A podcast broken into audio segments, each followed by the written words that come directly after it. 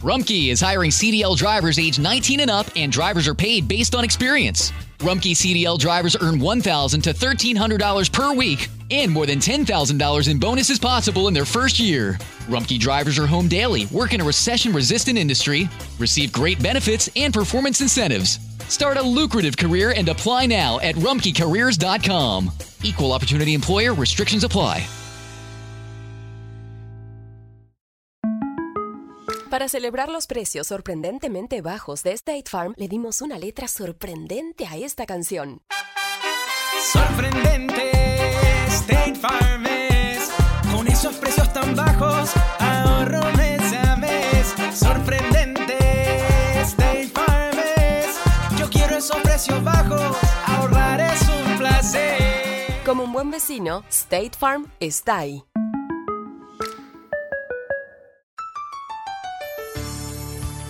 Saludos, amiga y amigo.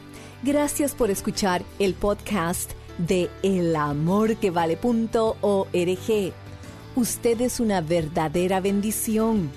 Sus oraciones y ofrendas de amor son una inversión para poder continuar traduciendo, grabando, produciendo y transmitiendo el amor que vale.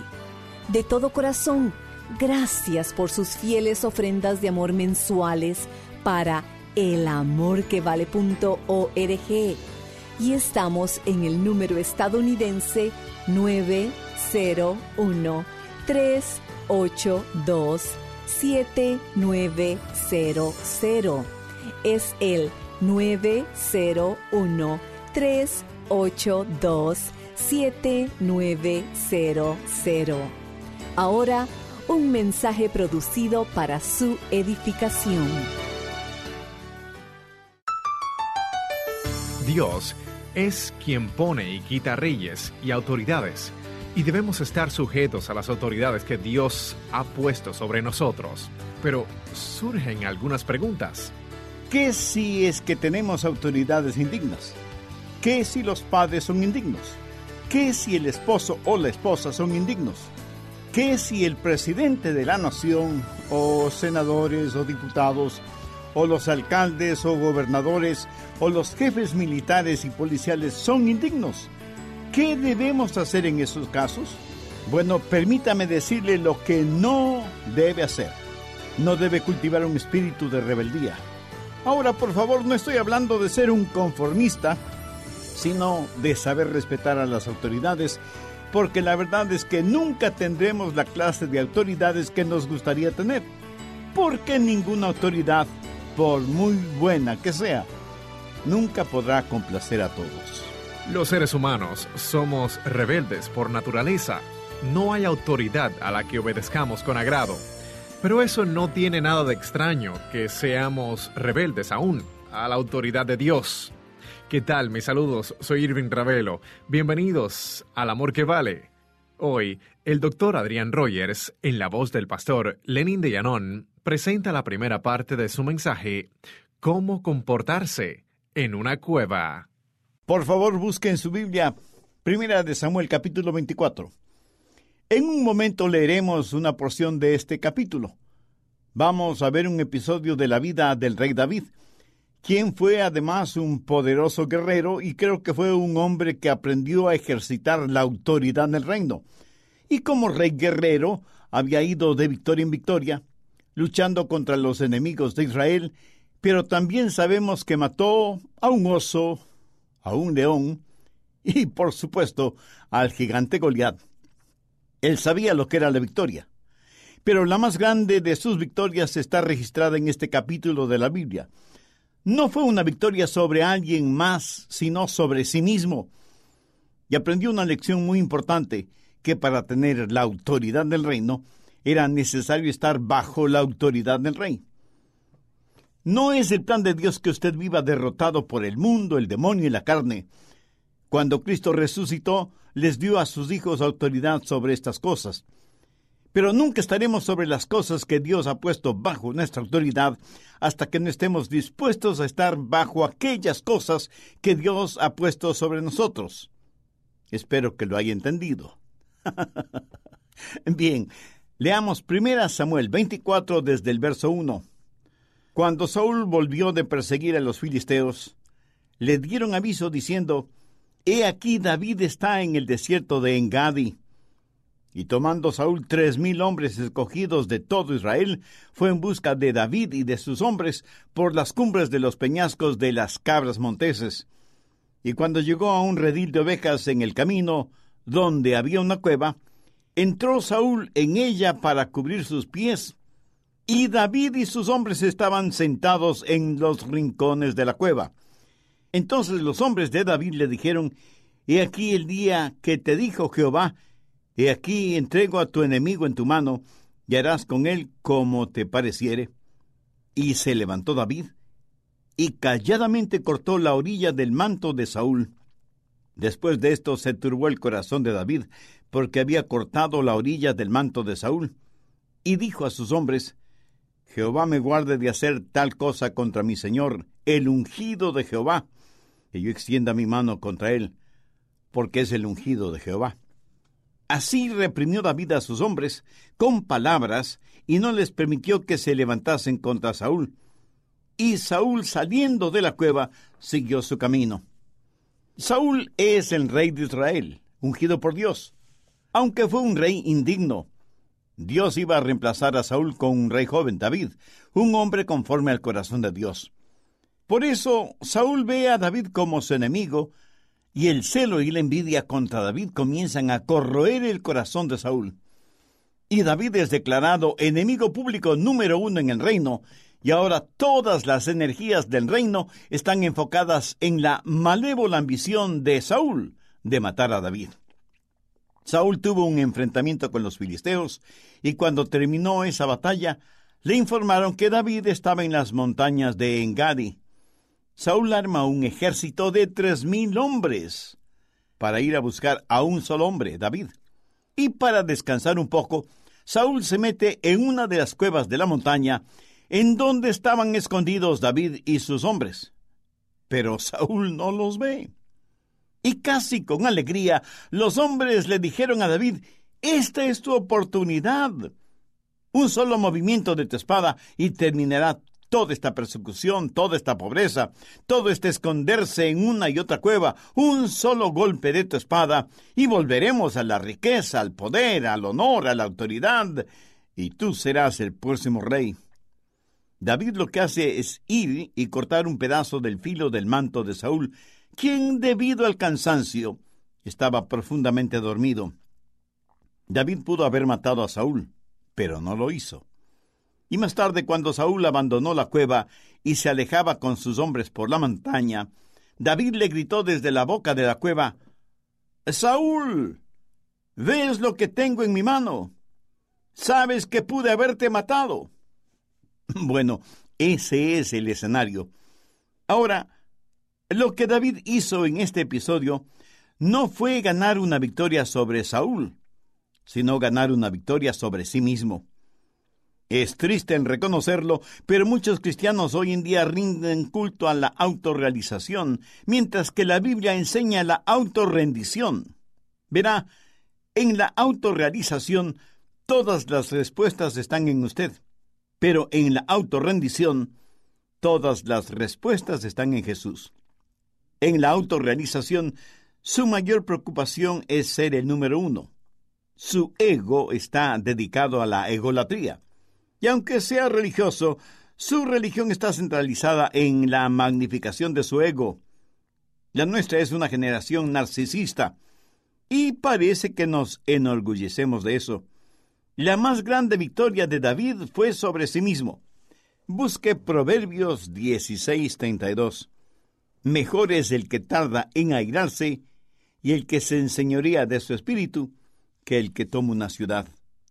David rehusó el tomar venganza de Saúl. No quiso hacer lo que pudo haber hecho porque tenía una batalla mayor que ganar. Practicó lo que siglos más tarde diría Pablo, no seas vencido de lo malo, sino vence con el bien el mal. El mayor problema en el mundo en nuestros días es que existe un profundo espíritu de rebelión. Jesús, hablando de los últimos días, dijo, por haberse multiplicado la maldad, el amor de muchos se enfriará. Y aquí la palabra maldad hace referencia literalmente a un mundo sin ley y rebelde. Y esta rebelión la estamos viendo por todas partes. En los hogares hay una increíble rebelión de los hijos contra los padres. Aún en las iglesias hay un espíritu de rebelión. En el mundo de las religiones, algunos religiosos, en su arrogancia, están revisando y reordenando la Biblia para que diga lo que es políticamente correcto. Y circulan traducciones que se distinguen no por su precisión escriturística, sino porque contienen una política religiosa acomodaticia. Rebelión en las calles, en los hogares, en los colegios y universidades, en el gobierno, en los deportes, en las artes y hasta en la ciencia. Rebelión promovida por Satanás mismo. Y lo que necesitamos de urgencia hoy mismo es cómo estar bajo las cosas que Dios ha puesto sobre nosotros para que podamos estar sobre las cosas que Dios ha puesto bajo nosotros. Así que quiero que veamos tres cosas importantes. Primero, necesitamos reconocer la autoridad. Como David debemos reconocer la autoridad del reino. Después de que David cortó una orilla del manto de Saúl, los versos 5 y 6 dicen, Después de esto se turbó el corazón de David, porque había cortado la orilla del manto de Saúl, y dijo a sus hombres, Jehová me guarde de hacer tal cosa contra mi Señor, el ungido de Jehová, que yo extienda mi mano contra él, porque él es el ungido de Jehová. David entendía el principio de la autoridad del reino. Sabía que debía estar bajo la autoridad de Saúl, a pesar de que Saúl quería quitarle la vida, y a pesar de que era indigno, Saúl seguía siendo el rey de Israel. Eh, por favor, busque Primera de Samuel 26.9. Y David respondió a Abisaí, No le mates, porque ¿quién extenderá su mano contra el ungido de Jehová y será inocente? Bueno, ¿quién fue Abisaí? Uno de los hombres de David, que habiendo encontrado a Saúl durmiendo, le dijo a David que esa era una buena oportunidad para matarle, y que él estaba dispuesto a hacerlo. David no se lo permitió diciéndole, ¿quién extenderá su mano contra el ungido de Jehová y será inocente? Y alguien me preguntará, Pastor, ¿pero qué tiene que ver todo eso con nosotros hoy en día? Muy buena pregunta. Busque Romanos 13, desde el verso 1. Sométase toda persona a la autoridad superior, porque no hay autoridad sino de parte de Dios, y las que hay, por Dios han sido establecidas. De modo que quien se opone a la autoridad, a lo establecido por Dios, resiste, y los que resisten acarrean condenación para sí mismos. Porque los magistrados no están para infundir temor al que hace el bien, sino al malo. ¿Quieres pues no temer la autoridad? Haz lo bueno y tendrás alabanza de ella, porque es servidor de Dios para tu bien. Pero si haces lo malo, teme, porque no en vano lleva la espada, pues es servidor de Dios, vengador para castigar al que hace lo malo. Por lo cual es necesario estarle sujetos no solamente por razón del castigo, sino también por causa de la conciencia. Y muchos podrán decirme, un momento, un momento, pastor. Usted no sabe la clase de gobierno que tenemos. Y yo respondo, parece que usted no sabe la clase de gobierno que había en tiempos de Pablo. Pero recuerde que Nerón era el emperador, y todos estaban bajo la autoridad de ese malévolo rey. Sé que una situación así nos enardece, que queremos actuar como Abisaí, si tuviéramos la oportunidad. Pero entonces debemos recordar las palabras de David, quien dijo que Dios es quien pone y quita reyes y autoridades, y que debemos estar sujetos a las autoridades que Dios ha puesto sobre nosotros. Pero surgen algunas preguntas. ¿Qué si es que tenemos autoridades indignas? ¿Qué si los padres son indignos? ¿Qué si el esposo o la esposa son indignos? ¿Qué si el presidente de la nación o los senadores o diputados, o los alcaldes o gobernadores, o los jefes militares y policiales son indignos. ¿Qué debemos hacer en esos casos? Bueno, permítame decirle lo que no debe hacer. No debe cultivar un espíritu de rebeldía. Ahora no estoy hablando de ser un conformista, sino de saber respetar a las autoridades, porque la verdad es que nunca tendremos la clase de autoridades que nos gustaría tener. ¿Sabe por qué? Porque ninguna autoridad, por muy buena que sea, nunca podrá complacer a todos. Muchos se quejan de la policía. Sin embargo, alguien acertadamente escribió lo siguiente que quiero compartir con todos nuestros oyentes. Un policía es muchas cosas. Es un hijo, un hermano, un esposo, un padre, un tío y aún un abuelo. Es un protector en tiempo de necesidad y un ayudador en tiempos de tragedia. Su trabajo demanda que sea un diplomático, un psicólogo, un abogado o un amigo. El policía sufre por una sobredosis de publicidad negativa acerca de la brutalidad policial y la corrupción policial, que, aunque cierta en algunos casos, constituyen la excepción, no la regla. Frecuentemente los actos de heroísmo policial pasan desapercibidos y la verdad sobre su dedicación y abnegación por la ley se la entierra bajo la pesada basura de la crítica destructiva. Las estadísticas demuestran que menos de la mitad del 1% ha desacreditado el uniforme. Y ese es un mejor promedio del que ostentan los religiosos profesionales. Un policía es un hombre ordinario llamado a hacer cosas extraordinarias por nosotros. Su trabajo muchas veces puede parecer rutinario, pero las interrupciones al mismo pueden ser momentos de indescriptible terror. Él es el hombre que tiene que enfrentar a psicópatas armados, enfrentar a multitudes enardecidas, rescatar a secuestrados y arriesgar su vida muchas veces más de las que nos imaginamos. El policía merece nuestro respeto y nuestra gratitud. Un policía está entre los que guardan la ley y los que la quebrantan, y aunque muchas veces su presencia parezca invisible, evita que nuestras casas sean robadas, nuestras familias abusadas, nuestras mujeres violadas y nuestras empresas saqueadas. Trate de imaginarse lo que sucedería si no hubiera ni un policía alrededor. Hmm, inquietante y perturbador pensamiento, ¿no le parece? Entonces, ¿cómo hacer que el trabajo del policía sea mucho más llevadero? Pues muéstrele respeto, dígale palabras amigables. Él también es un ser humano que probablemente tiene una familia que trata de sacar adelante, a pesar de no ganar lo suficiente. Y agradecer a Dios por tantos muchachitos que desde niños anhelaron un día ser policías y fieles a su sueño. Ahora lo son. La manera en que tratamos a los policías hoy garantizará que haya buenos policías mañana. Interesante artículo, ¿no le parece? La Biblia dice que las autoridades son ministros de Dios para bien y protección de los buenos y para castigo de los malos. Necesitamos reconocer a las autoridades que Dios ha puesto sobre nosotros. ¿Sabe qué es lo que le hizo al diablo? ¿Diablo? pues su rebeldía contra la autoridad. Se rebeló contra el Dios Todopoderoso. En Isaías 14:13 leemos, Tú que decías en tu corazón, subiré al cielo, en lo alto junto a las estrellas de Dios. ¿Se da cuenta? Satanás quería quitar a Dios del trono para sentarse él. Y en el verso 14 dice, y seré semejante al Altísimo.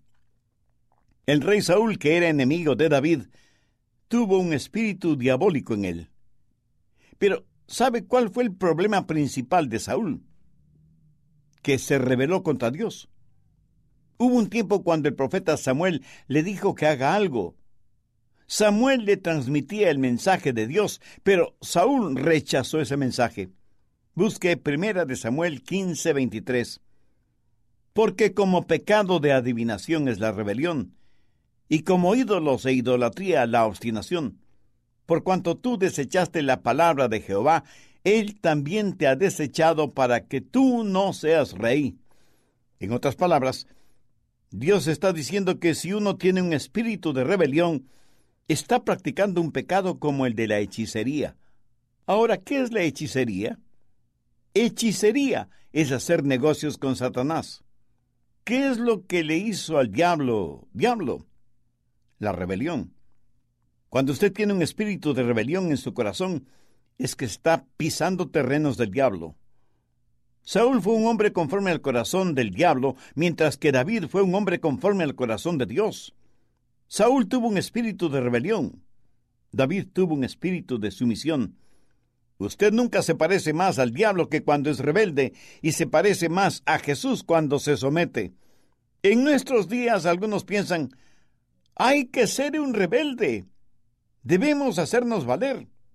Si no lo hace así, es que usted es un cobarde o debilucho. No, mi amigo, eso no es cierto.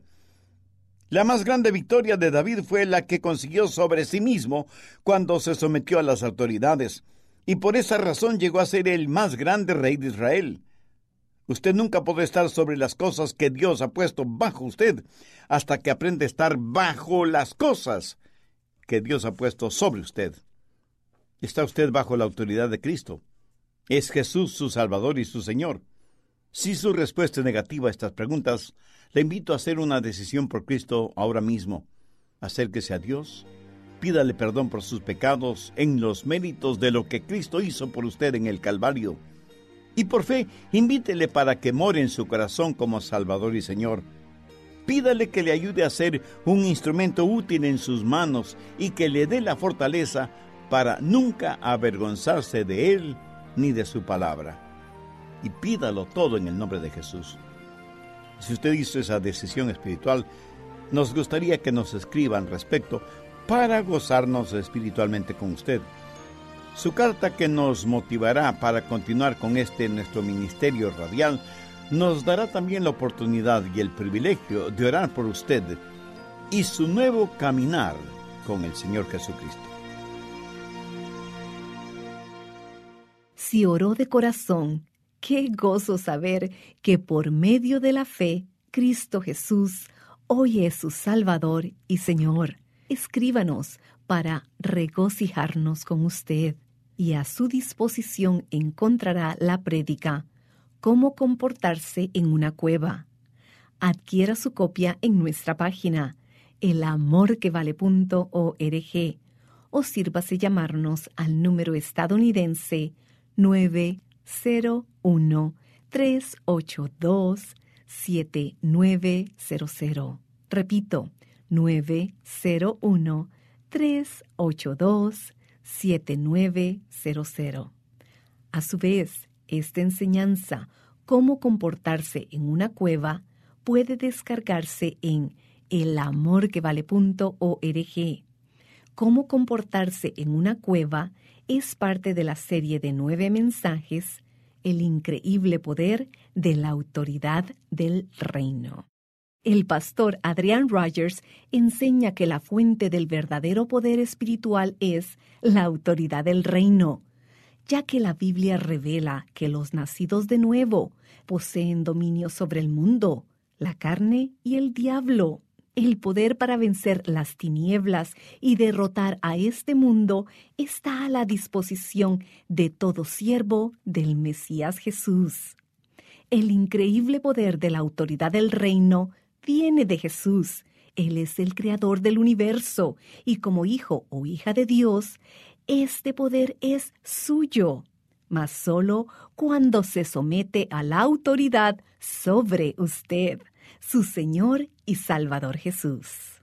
Al caminar sobre una superficie de arena o tierra, es fácil notar las huellas que vamos dejando, y esto solo se percibe fijando la vista sobre el camino por el que hemos transitado.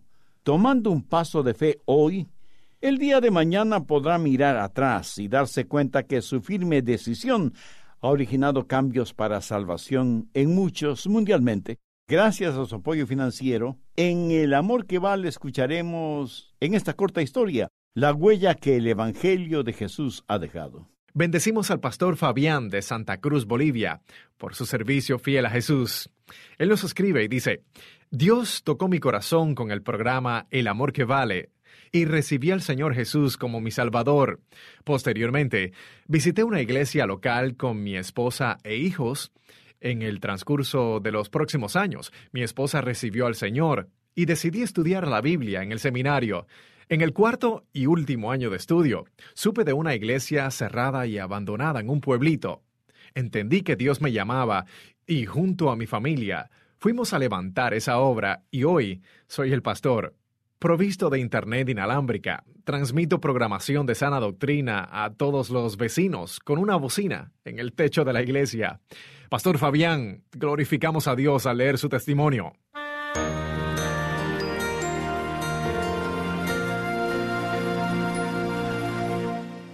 Es un gozo para nosotros recibir y leer su correspondencia. Gracias por escribirnos. Y toda la honra y toda la gloria sea para nuestro Señor Jesús.